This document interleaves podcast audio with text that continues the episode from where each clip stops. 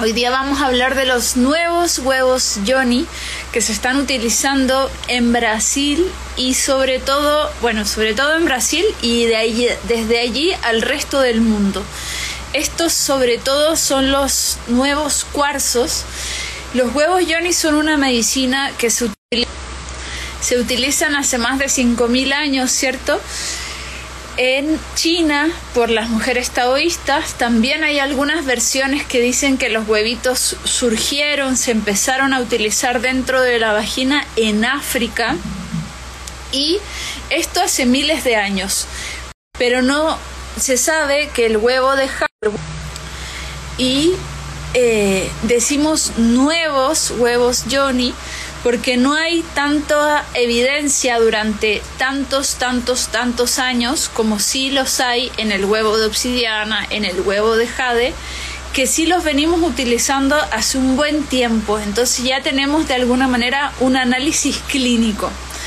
Y hoy día quiero invitar a Michelle, que nos va a estar acompañando en este live. Ella es una mujer brasileña que nosotros conocimos hace unos años. Ella fue nuestra anfitriona en Fortaleza cuando fuimos a dar curso de cristaloterapia para 20 chakras. Ella se formó conmigo en la formación de huevos Johnny y también ha estado, ha estado aprendiendo otras formaciones de huevitos. Ha estado metiéndose también la respiración ovárica, la alquimia femenina.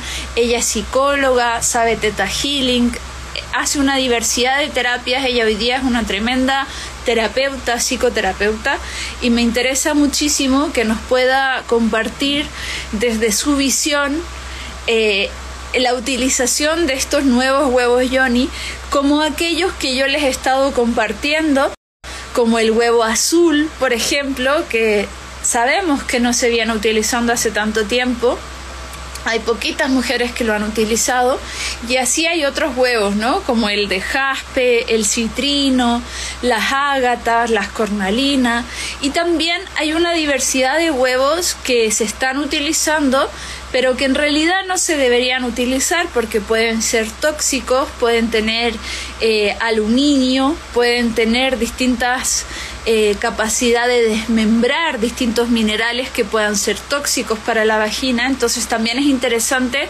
como hablar de este fenómeno de cómo las mujeres queremos más huevos y queremos más medicina y entonces vamos llegando a más diversidad de nuevos huevos Johnny y en eso nos topamos de todo, ¿no? Nos topamos con, con huevos que sí son aptos para utilizarse intravaginal interesante poder compartir un poquito con Michelle. Así que la voy a invitar, no nos falla la señal. Crucen los dedos. Vamos a, a darle la bienvenida.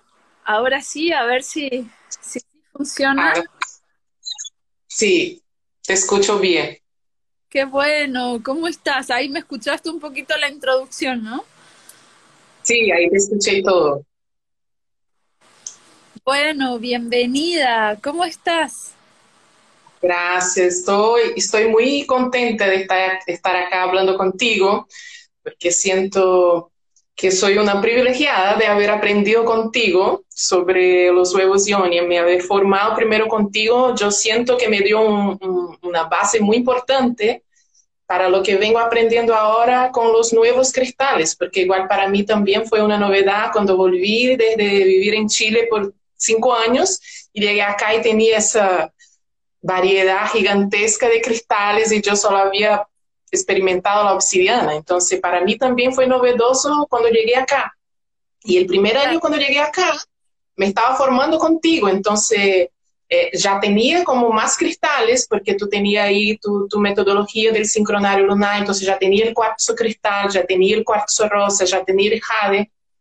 Entonces, Después, cuando terminé tu formación y empecé a ampliar ese, eh, esa mirada y a conocer otros cristales, igual fue muy rico. Yo siento que aún soy muy conservadora, porque sí he probado varios cuarzos, varios. El cuarzo azul me encanta, el citrino, la jaspe roja, eh, el jaspe, eh, la cornalina, fenomenal. Pero no, no me arriesgo a experimentar un montón de cristales que sí acá se comercializan y muchas mujeres utilizan, porque acá hay una práctica, por ejemplo, por lo que yo conozco, las formaciones que hay acá se dan por módulos de fines de semana. Entonces las mujeres van, hacen un curso de fin de semana y, y bueno, yo encuentro como muy delicado que ya empiecen a facilitar procesos con cursos de fin de semana. Nosotros somos psicólogos, estudiamos ahí harto años, entonces eh, yo encuentro que acá tiene como ese aspecto que es un poco delicado. Y también esa extrema curiosidad y, de probar las cosas y ese coraje de probar las cosas a veces puede ser arriesgado, porque sí hay piedras que son tóxicas y son comercializadas y las mujeres utilizan muchas veces sin orientación porque también tiene esa práctica de utilizarse los huevos sola también. ¿Entiendes? Es una cosa muy común acá que las mujeres compran los huevos, principalmente después de 2020, como que creció mucho el número de mujeres que están utilizando, que conocen los Yoniegues acá en Brasil. Yo me acuerdo que cuando llegué en 2019, yo vivo en Fortaleza que es en la región nordeste. Entonces, no es como la región sur, sudeste de acá de Brasil, que, que la gente tiene como más información. Yo hablaba con mis amigas acá y como que, ¿qué? Huevo ioni, huevo de cristal, como que le parecía así una cosa súper rara. Me acuerdo que solo una, una mujer que conocí ya estaba utilizando Ioni Eggs, la Paula, que incluso hizo la formación contigo. Las otras es como que me, me torcían la cara así. Y en 2020, por la, pandemia, la gente en casa, como que creció muchísimo. Así también como las formaciones esas y las mujeres también aprendiendo. Y también otros, otros huevos y otros huevos como no para.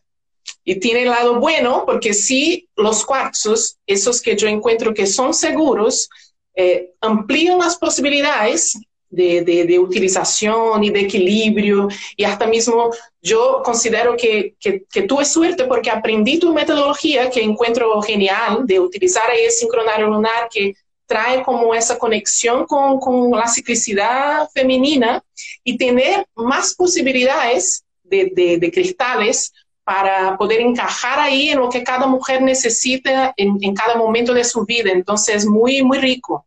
Y también esa posibilidad, por ejemplo, la obsidiana acá en Brasil, principalmente después de, de, todo lo que está pasando en el mundo, eh, yo encuentro que tener el cuarzo ahumado, por ejemplo, para hacer las limpiezas, una ametista, una amatista también, es, es, bueno porque eh, la obsidiana es, es muy fuerte para, para, la mujer brasileña porque no es una piedra de acá, no hay, no hay obsidiana acá.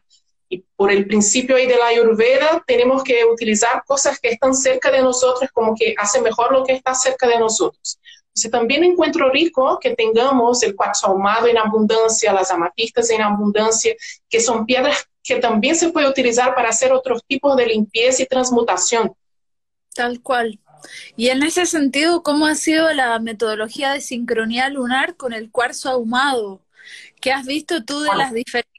¿No? De, obsidiana, que bueno, para introducir, las que no saben, eh, cuarzo, sincronía lunar es una metodología que yo canalicé el 2016 y que es en base a, a unificarnos con nuestro propio ciclo femenino. Entonces utilizamos en la preovulatoria el cuarzo cristal, que es la piedra afín de la preovulatoria, que es como ese momento en donde hay claridad para poder proyectar. Luego el cuarzo rosa, que es la afinidad con el proceso ovulatorio, el proceso de florecimiento de nuestra matriz, de nuestro corazón. Y luego obsidiana solamente en la semana premenstrual, que sería eh, la afín, ¿no? Como en este proceso más de ir hacia adentro y de limpiar todo lo que ya nos sirve y poder vaciarnos en la menstrual. Entonces, una alternativa de sincronía lunar sería con el cuarzo ahumado en vez de la obsidiana, ¿no? ¿Y qué tal? Sí. ¿Cómo te... El cuarzo, el cuarzo ahumado así para hacer una limpieza, limpieza, como el cuarzo ahumado como que hace como que las mujeres eh, miren sus miedos de una forma de, de, frente. Es como, es una limpieza distinta, es una limpieza más suave, más amorosa y más sostenible. porque yo siento que somos como muy intensas, como que todo es muy intenso y la obsidiana como muchas veces pueden como llevar a, extremos que muchas veces no, no, las mujeres entran en un proceso como mucho se ven con, con, con, con, la terapeuta una vez por mes. Entonces, en todo ese tiempo, si la persona no tiene un proceso, una psicoterapia, pueden salir muchos temas que no, no tiene cómo manejar. Y el cuarzo ahumado no, él propicia esa limpieza, esa mirada a las situaciones que necesitan ser cambiadas, los, los patrones que necesitan cambiarse de una forma más suave, más amorosa. Y dentro de, de la premenstrual, yo también he experimentado otros cristales, como por ejemplo, si el cuarzo azul, yo utilizo mucho en la, en la premenstrual y también en la, en la luna menguante, cuando las mujeres no, no están sangrando. Me gusta mucho poner el cuarzo azul porque él tiene esa propiedad calmante, es como ansiolítico, entonces es una, es una piedra también que conecta con la verdad y con la comunicación que en ese, en ese periodo de, del mes es como que cuesta más. Entonces, el cuarzo azul me encuentro, yo encuentro fenomenal. Para mujeres también menopáusicas, yo utilizo mucho la cornalina en la premenstrual, porque trae esa vitalidad, trae esa alegría. También ha tenido resultados muy buenos. Eh, hago y la amatista. La amatista como una piedra para cierre de ciclos, como una mujer que está como pasando por un proceso de separación o, de cambio de trabajo o una transformación muy grande en su vida, la amatista es una piedra muy buena que también he probado muchísimo en esa fase premenstrual, con mucho, muchos casos así hermosos. ¿Y estas tres las utilizas en la noche, en el día o, o cuando, cuando sea? ¿Cómo las utilizas? Yo, yo trato de seguir como al menos lo que, lo que para mí hace sentido el primer, el primer mes de la mujer, yo siempre oriento que utilice nocturno, para que ella va ahí también con todas las prácticas que sugiero que haga antes, es como que es una forma más fácil también de que vaya asimilando el proceso. Después vamos haciendo como evaluaciones en conjunto con la mujer. Por ejemplo, si la mujer tiene ciclos muy largos, es bueno que utilice en el día. Y si la mujer tiene ciclo muy corto, es recomendable que siga utilizando en la noche. Y también va a depender también de la piedra. Por ejemplo, el cuarzo ahumado en algunas mujeres da mucho insomnio.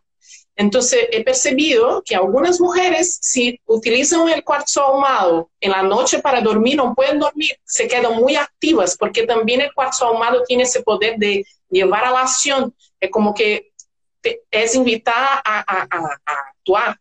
Entonces, es una piedra que se prueba en la primera semana y en la noche y si la mujer dice que, que no pudo dormir o que se quedó muy agitada, se, se usa más temprano, al final de, de, del día, así cuando empieza a bajar el sol. Claro, perfecto. Perfecto. ¿Y, qué tal las diferencias o lo que ves, por ejemplo, entre el jaspe y la cornalina? Porque ambas piedras son rojas, son de vitalidad, son de, desde la vitalidad de la protección, de la conexión a la tierra. ¿Cómo ha sido ahí tu, tu andar? Para mí, la, la, cornalina, ella tiene esa característica que está más, más asociada a una vitalidad más alegre. Es como, es como que es enamorarse por la vida, también mucha conexión ahí, el, desbloqueo del chakra sexual, es como que conecta, aumenta mucho la libido de la mujer, es como que activa ahí ese, esa apertura para las relaciones, para el juego, la curiosidad, mientras el jaspe es una vitalidad de hacer, es como aquella vitalidad de, de ya vamos, ¿para dónde vamos? Entonces, tiene esas características, el jaspe es como una piedra más de fuerza, como que más de potencia, mientras que la cornalina la siento como una piedra de goce.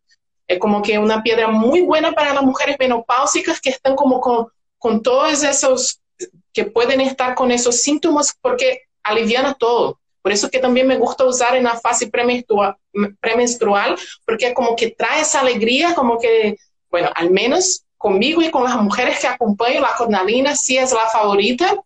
en esos momentos de la vida que tú estás así como más bajoneada, que como que estás con la energía más baja, empieza a usar una cornalina y como que, uh, ya estoy para la vida. Y la jaspe es cuando necesita esa fuerza, así como que ya, necesito aterrarme, necesito hacer lo que tengo que hacer y como que necesito esa concentración, esa vitalidad, esa, esa energía para, para concretizar las cosas. Esa es la diferencia que veo. El jaspe es más rojo y la cornalina es más naranja. No sé si las tienes ahí para poder mostrarle a la gente como la diferencia de, del color, porque en ese sentido, si vemos como lo similar, el jaspe sería más eh, correlativo al chakra 1, ¿cierto? A chakra raíz. Entonces, por eso tiene sentido lo que dice Michelle, que en el fondo te, te enraiza y te dice, bueno, ¿cuál es lo que tengo que hacer para tener seguridad, abundancia, y en cambio la cornalina es algo más erótico, es algo más sexual, es algo más creativo, que correspondería más al chakra sexual y su desbloqueo, que tiene que ver eh, más con soltar la culpa, soltar la represión sexual, en cambio el jaspe sería más soltar el miedo, el miedo que te impide avanzar. Exacto. Es un fortalecimiento que hace el jaspe, el fortalecimiento de esa energía sexual y la cornalina es como que la despierta. Yo tengo acá la mano solo la cornalina, al final como que no traje los cristales, pero es una diferencia muy, muy, se puede, es muy clara, es muy evidente, por más que tenga unos colores parecidos, pero tiene como actuaciones así muy distintas, muy distintas esas dos piedras. Es hermoso, ¿no? Otra, claro, otra pieza que me encanta y que es una raridad aún acá, el citrino, el citrino verdadero.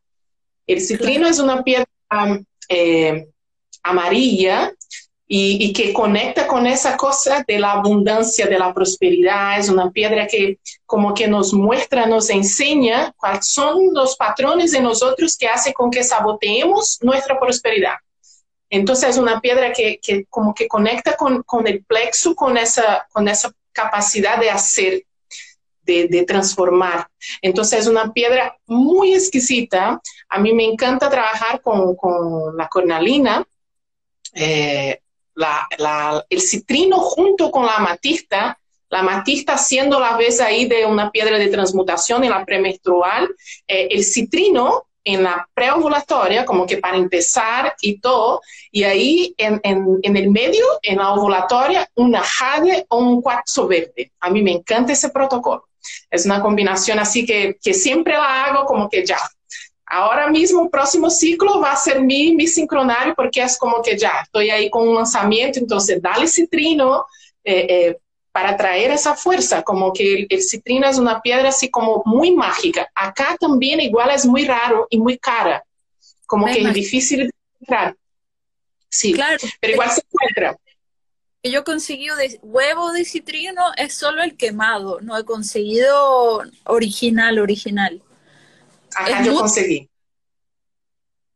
Yo conseguí uno como que con una lapidadora, con una mujer que tiene acá, que es la viña, que es como un atelier, que es, todas las piedras son lapidadas por mujeres.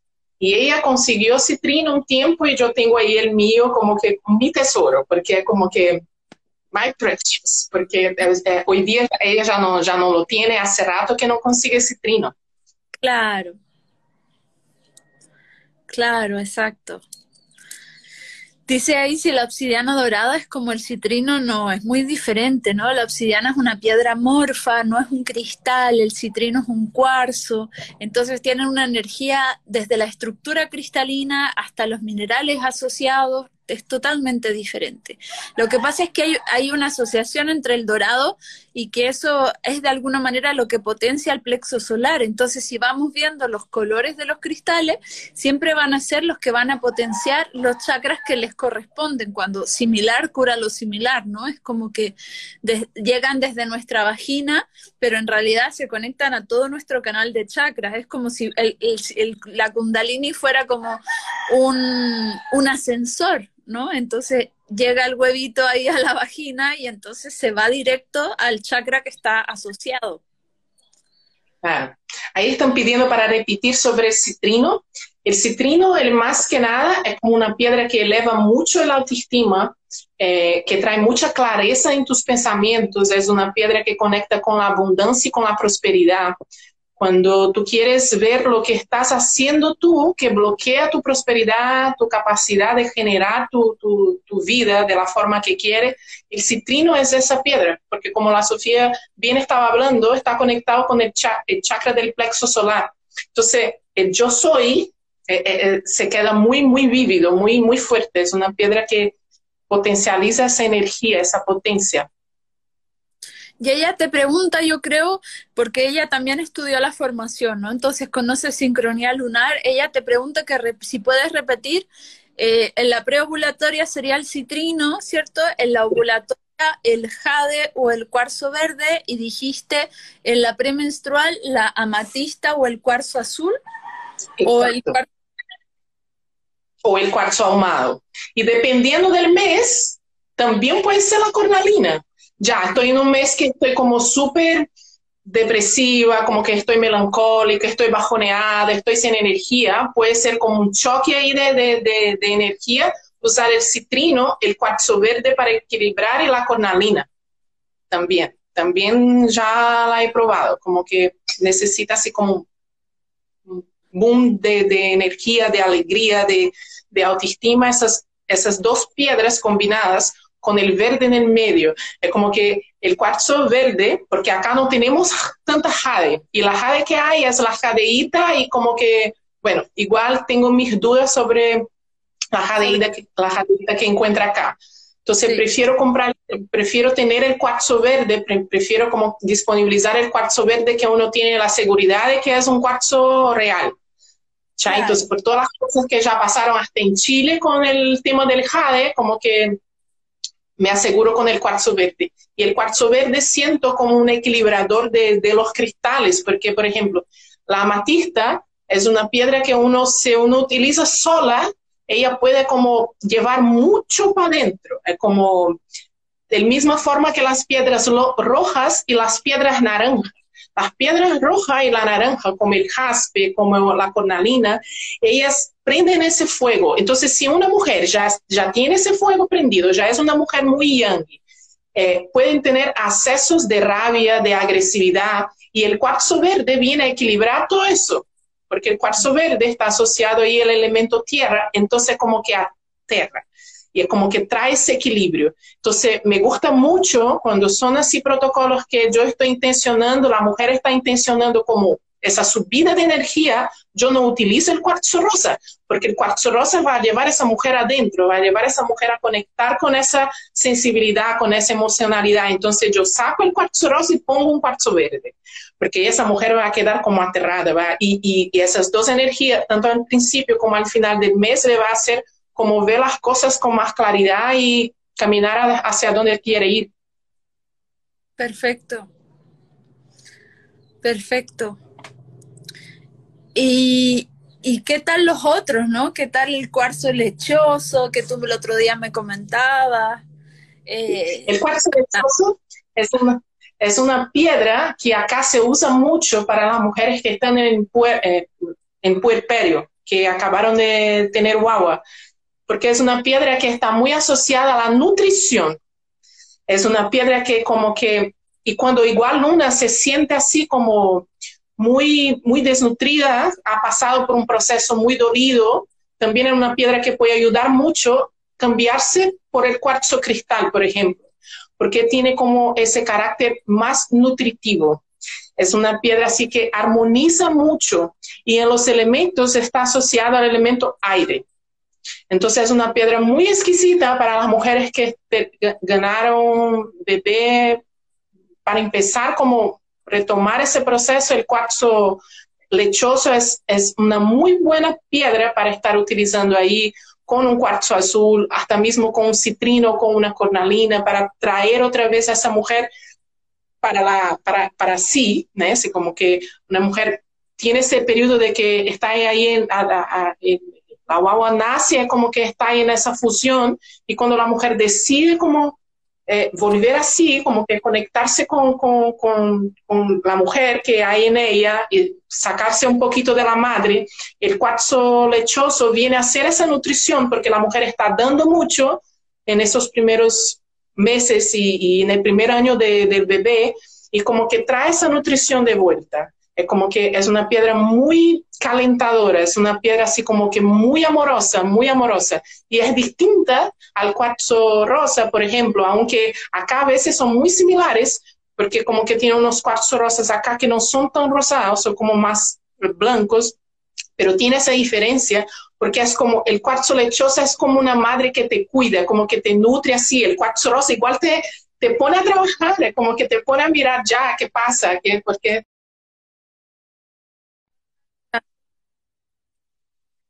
como que solo te conecta con esa nutrición. Perfecto, qué hermoso. Acá otra piedra, otra piedra roja que se utiliza, el cuarzo rojo, que también es distinto al, a, el jaspe. También es una piedra de fuego, también es una piedra de acción, de, de, pero es distinta, como que el jaspe, como el jaspe es la madre de todas las piedras, como que tiene como ese aire más místico y el cuarzo fuego es, el cuarzo rojo es como más fuego.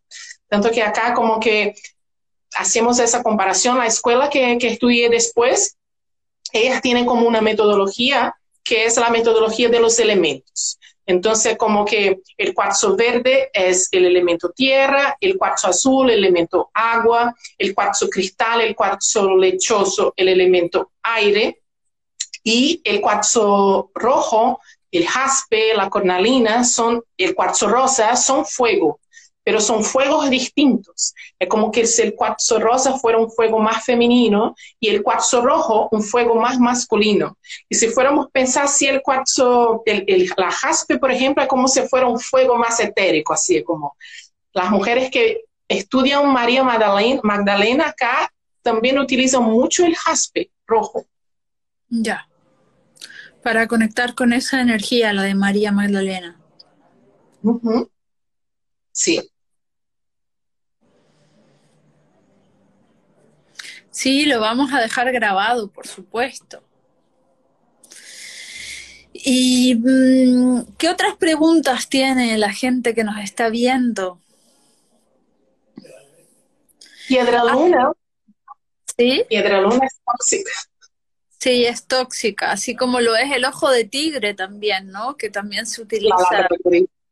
Acá yo vi comercializando, y como que, se me pone así los pelos en punta, eh, la labradorita, las calcitas se utilizan mucho, eh, el ojo de, ti, de tigre, la sodalita, la rodocrosita, que son piedras así que son, la una quita son piedras que son tóxicas, igual muchas mujeres acá, terapeutas, eh, las, usan. Eh, yo no tengo ese coraje, sí, yo creo que una cosa que yo pienso es que con los cuarzos ya tenemos mucho. ¿Entiendes? Y por más que no tenga estudios clínicos, sabemos que los cuarzos son seguros yo no creo que haya necesidad de, experimentar más y está jugando ahí con esa cosa. Hay algunas terapeutas, algunas escuelas que hablan, ay, pero puede utilizar por menos tiempo. Pero, ¿para qué? ¿Para qué voy a, tener un huevo que voy a utilizar una hora, dos horas y sin tener la certeza de lo que de verdad eso puede provocar? ¿Entiendes? como que yo creo que a veces acá, como esas ganas de, de, de, de tener muchos huevos llevan para un otro lado que como que no es tan relevante, como que con lo que tenemos, con la variedad de cuarzos que tenemos, tenemos cuarzos para todos los chakras, tenemos cuarzos para todos los elementos, no, no, no hay falta más, como que tenemos tantos otros recursos que no hace falta utilizar los cristales más que esos, y, y como que siempre si uno va a ver esas páginas, es una cosita, por ejemplo, el ojo de tigre, conecta con el poder personal y no sé qué, no sé, lo que sabemos que el, ojo de tigre como una piedra normal lo hace. Pero ¿por qué no utilizar un, citrino? ¿Por qué no utilizar una cornalina? Vale el mismo sentido, no, no, no, no entiendo. De verdad, esa parte como que choco con, con mis colegas que enseñan eso y es como que ahí me quedo, porque Cada uno. Claro. Es importante ser cuidadoso, ¿no? Se puede innovar, pero no con piedras tóxicas. Y se pueden usar ombligueras, como dice nadie ahí, ¿no? El ojo de tigre lo podemos utilizar como ombliguera, por supuesto, pegadito en el plexo solar, pegadito en el ombligo, incluso como collar también hace un efecto súper. Claro. Y ahí preguntan para, para quienes queremos empezar, deberíamos hacerlo con cuál. Ah, yo creo que eso es relativo a, a, lo que necesite trabajar cada mujer, ¿verdad? Sí. Siempre es importante consultarte. Yo, no, yo, yo voy a contar mi historia porque yo no recomiendo que ninguna mujer haga el uso solo de, de, los, de los huevos. Eh, yo soy psicóloga y cuando yo estaba en Chile, yo fui iniciada por una mexicana con la obsidiana y como que desde mi ignorancia y, y hasta un poco de, en fin, vamos a ignorancia.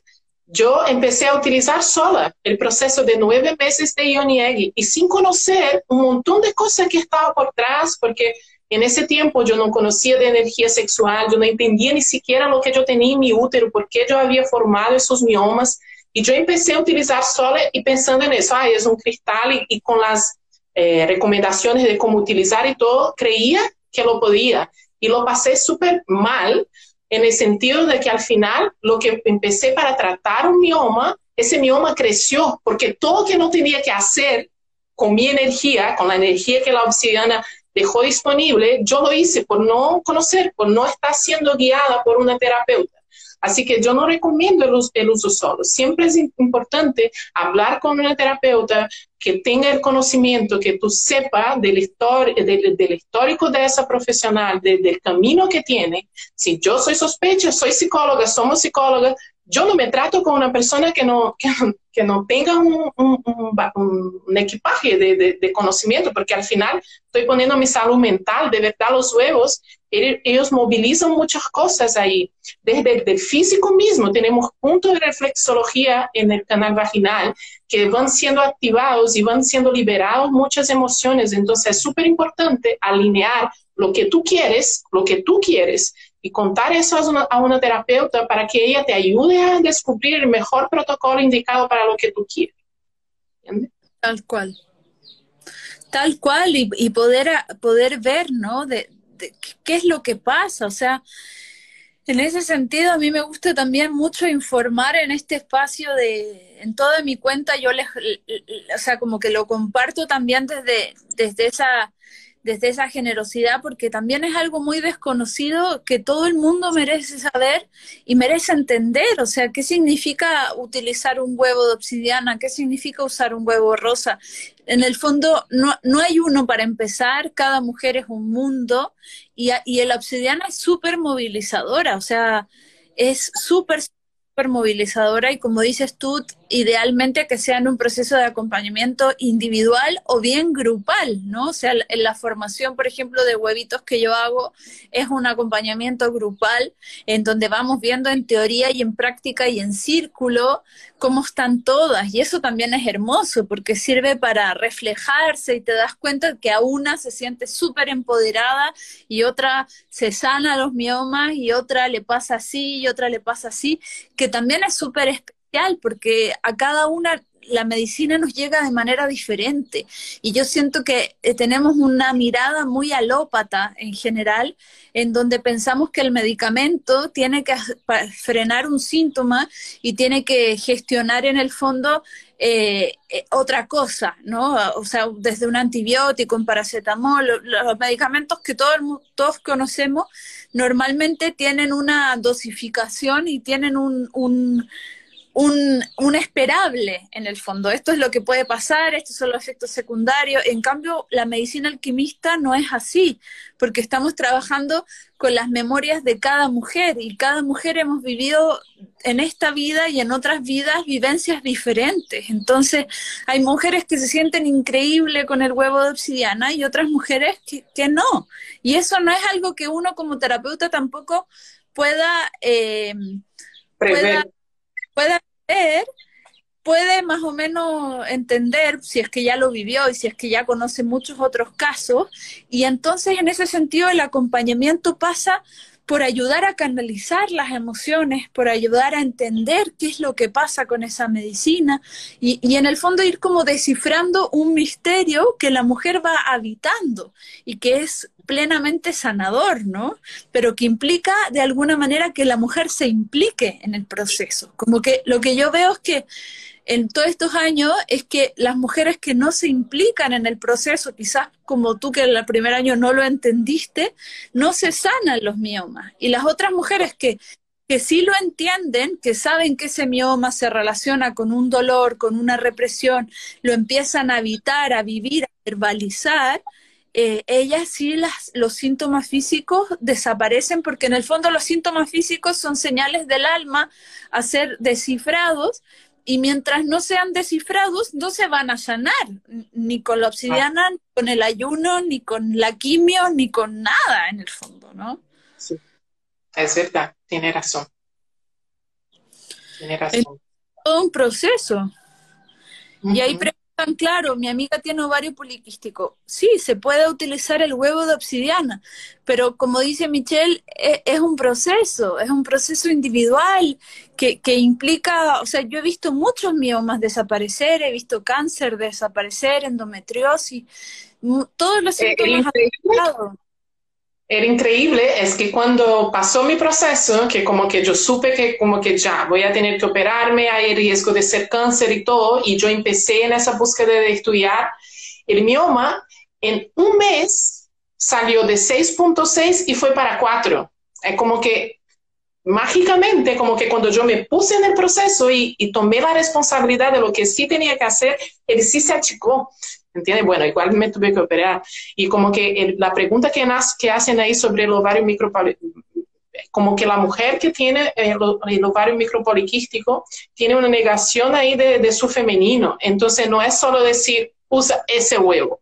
Tiene como mucha cosa ahí de raíz, mucha cosa de base que esa mujer necesita comprender de su propia historia. Entonces, como que la Sofía habló de, esa, de, ese, de ese pensamiento de qué huevo es para tal cosa es como que los cristales no son así, no funcionan así, como que como mucho van a fortalecer ahí tu assoalho pélvico, van a, van a hacer como unas cosas, pero el trabajo que, que intencionamos y que buscamos es un trabajo profundo que, requiere un, un total eh, autorresponsabilidad por el proceso. Y como que la intención real de mirar lo que pasa y de dónde vienen las cosas y no solo querer que el síntoma desaparezca porque desaparezca porque sí, porque no va a desaparecer si tú no te implicas, si tú no comprendes la raíz de la cuestión. ¿Entiendes? Entonces, esa cuestión del huevo, para qué, para cuál, es como que va muy, eh, eh, puede tratar un ovario poliquístico con, con, diferentes cristales si la mujer no hace el trabajo, porque el trabajo que nace es una. El huevo es como si fuera una llave, es como si fuera, es como que eh, él abre una puerta, pero quien tiene que caminar y atravesar esa puerta es una, no, no va a hacer nada por nosotros. Exacto, exacto. Y esa es la diferencia entre la medicina alquimista y la medicina alópata. Que la medicina alópata, el médico es el que sabe, ¿no? Es el especialista el que te dice, bueno, tiene que seguir ese tratamiento, paso un, dos, tres, y muchas veces la, la persona que está con cáncer, por ejemplo, se tiene que someter literalmente al tratamiento del médico y no se implica para nada, o sea, también es muy fuerte, ¿no? Tiene muchas veces que parar su vida, someterse a, a un tratamiento, que no digo que, que, que tenga...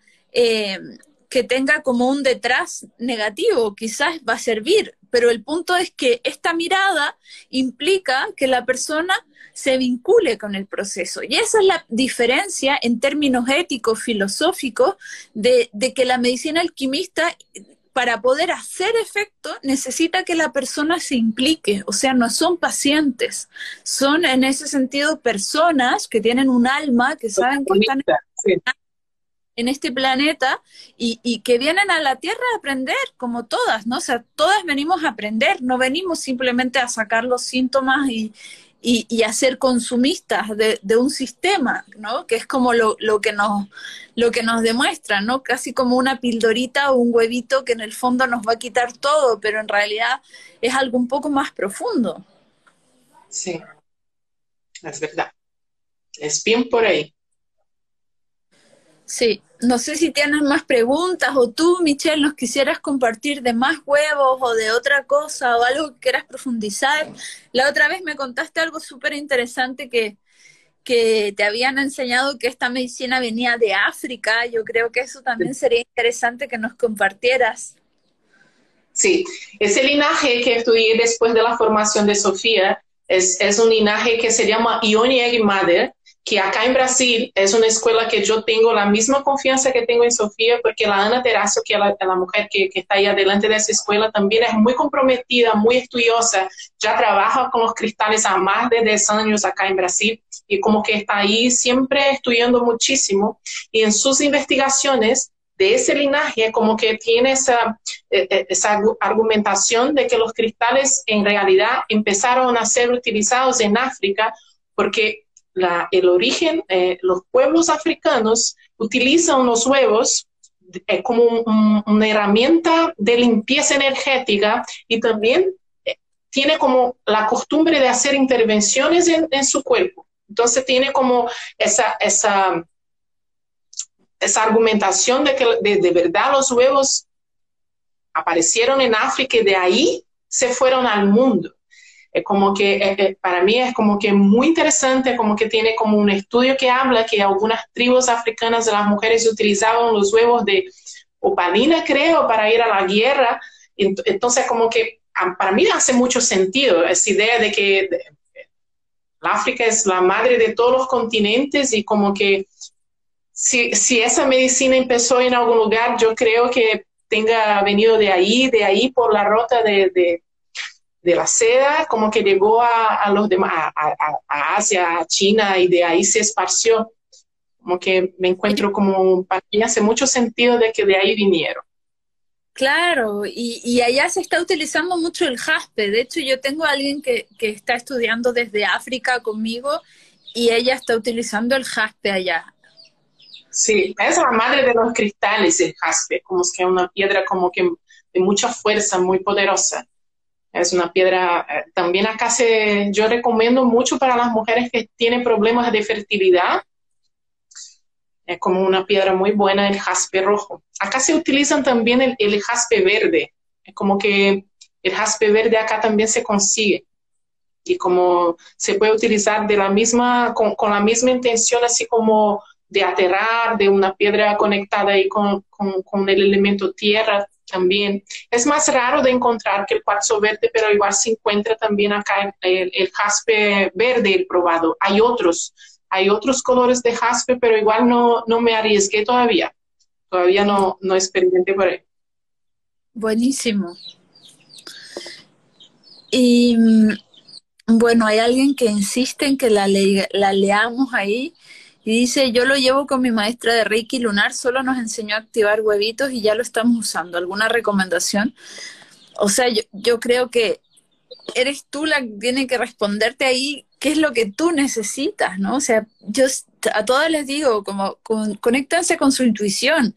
Si, si para ustedes es suficiente que les den unas recomendaciones y empezar, bueno, empiecen. Es un proceso individual y cada una tiene el derecho y la soberanía sobre sí mismo. Si en el camino, eh, en el camino necesita una terapeuta, busca una terapeuta. Si en el camino necesitas un círculo de mujeres que esté en la misma, busca un círculo de mujeres. O sea, en el fondo no hay una verdad, no, no es que alguien aquí tiene la razón y otra no.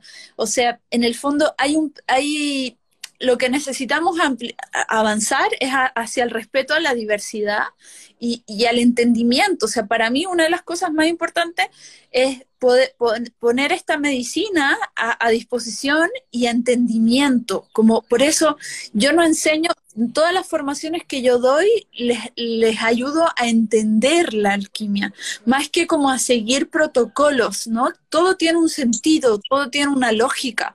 Y, y para mí eso es es fundamental, ¿no? Todo lo contrario, la idea no es que te dé miedo, todo lo contrario, la idea es que estés más informada y, a partir de ahí eh, que puedas habitar tu proceso. Y, si tú vas bien con la medicina que te está dando y, y el Reiki en el fondo, Reiki huevito, está bien y eso es suficiente para ti. Y si necesitas amplificar tus conocimientos, estudia.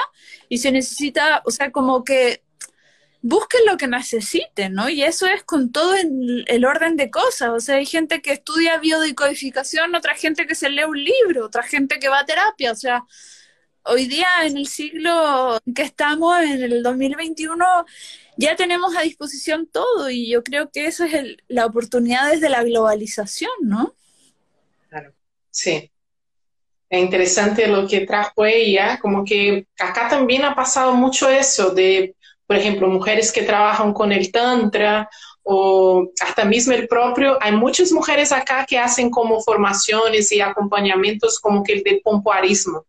Y es una otra cosa que igual es como que me llama la atención porque es como que ya el pompoarismo eh, es vendido acá con los huevos ioni eh, con un objetivo eh, para, para para ganar esa potencia sexual, para fortalecer ese, ese asfalto pélvico, es como que sale un poco del objetivo terapéutico y como que se fuera para todas las mujeres. Y yo ya he vivenciado, ya he atendido mujeres, por ejemplo, que tenían como la vagina extremadamente cerrada energéticamente y hasta físicamente, mujeres que no, no podían hacer eh, eh, pompoarismo como los ejercicios para fortalecimiento, porque ya tenían su vagina extremadamente contraída. Y como que la falta de conocimiento y a veces como que la forma como venden las cosas que eh, está ahí, eh, acá en Brasil pasa mucho eso, es como que el pompoarismo acá es como una fiebre, es como que tiene como eh, cursos así por todos lados de las mujeres vendiendo el pompoarismo y muchas veces esas mujeres no son fisioterapeutas pélvicas. Y muchas mujeres que ya están llenas de tensión y de contracción muscular en la área vaginal, hacen eso y empeoran su situación. Porque si pasan por un acompañamiento adecuado, entendería que primero necesita relajar esa musculatura que está tensa y cerrada para después fortalecer. ¿Entiendes? Entonces, por eso es importante, sea como sea que tú vas a hacer tu proceso, que busque información de verdad por muchos lados, no solo en, una cosa, y busque por ti, que, no, que, va a, a, buscar como información en distintos lados, porque como Sofía dijo, hoy día la información hay por todos lados.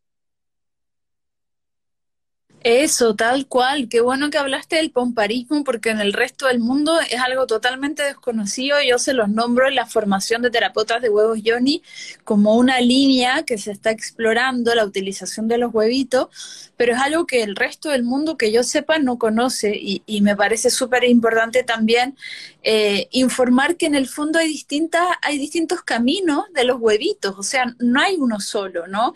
Y hay gente que piensa que es solamente tratamiento para fortalecer el piso pélvico otra gente que venimos más de la línea de la psicología, que entendemos como todo el tema terapéutico en términos de psique, mente, emoción, alma, y otra gente que está muy en lo sexual, sexual, sexual y así. Y eso también es parte de la globalización, o sea, también es parte de, la diversidad de caminos que se están transitando y, y, el día de mañana van a haber congresos que hablen de todas estas líneas, ¿no? O sea, también es súper interesante poder reflexionar, o sea, son distintos caminos que, que van, que van divergiendo, que van, que van realizando un desarrollo desde lo propio, pero también alimentándose unos de otros. Claro, sí. Bueno, hermosa, yo te quiero súper agradecer este espacio, me encanta verte, me encanta escucharte y voy a dejar entonces guardado este like y por favor, todas las preguntas que quieran hacer, las van a dejar en comentarios, podemos después hacer otro, seguir profundizando lo que necesiten, aquí estamos a disposición. Les mandamos un abrazo y un beso gigante y muchas, muchas gracias Michelle, gracias a todas las que se conectaron y a las que lo van a ver después también. Muchas, muchas gracias. Yo te agradezco mucho la invitación, de verdad, como que muy rico siempre compartir contigo, que fue mi maestra y que me inició en ese mundo, así que soy muy agradecida de todo que aprendí contigo, así que muchas gracias. Ojalá nos veamos pronto en México, sí. próximo año. Sí, aquí te esperamos. Muchos abrazos y besos a todas. Muchas gracias.